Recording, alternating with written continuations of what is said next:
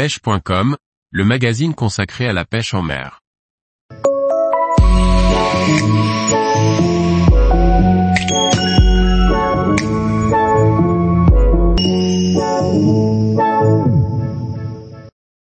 Quatre conseils pour garder ses pinces de pêche en métal en bon état. Par Liquid Fishing. Une pince est l'outil qu'un pêcheur utilise du début jusqu'à la fin de sa saison, elle subit toutes les conditions et agressions externes. Regardons ensemble comment garder une pince de pêche en métal fonctionnelle longtemps. Les pinces et les ciseaux de pêche sont des outils qu'il arrive fréquemment de perdre. Elles peuvent tomber d'une poche ou l'on peut les oublier sur le bord, après les avoir utilisées.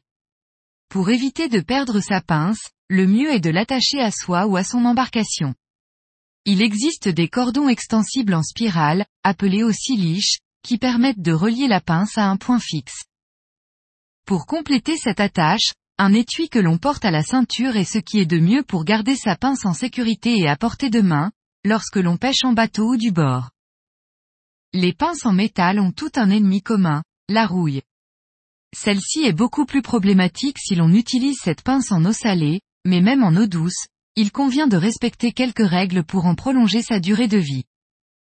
Dès le début, et de manière régulière, il faut rincer et lubrifier la pince, surtout au niveau de l'articulation. Pour cette étape, il faut utiliser un lubrifiant qui va laisser un voile huileux et agir comme une barrière contre l'eau. Si jamais de la rouille commence à faire son apparition, en frottant celle-ci avec une brosse en métal souple et le même produit utilisé pour sa lubrification, elle devrait partir.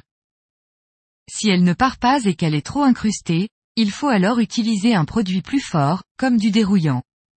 Par contre, ce type de produit peut altérer le traitement de surface de la pince et la rendre plus susceptible à la corrosion par la suite. D'où l'importance d'agir dès le début, avant que la rouille n'apparaisse en profondeur. Une pince régulièrement entretenue peut durer plusieurs dizaines d'années.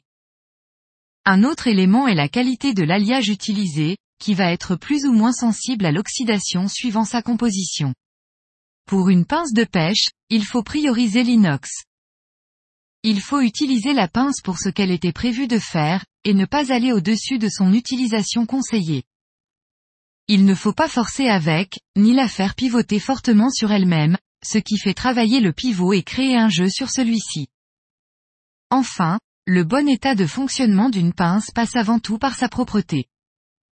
Il faut garder sa pince propre, et enlever au fur et à mesure toutes les impuretés qui peuvent s'y agglutiner, comme le sable. En effet, une pince est constituée de pièces mobiles et lorsque du sable ou de la saleté reste coincé dans le pivot, l'ajustement de ces parties risque de le payer très cher et du jeu peut apparaître.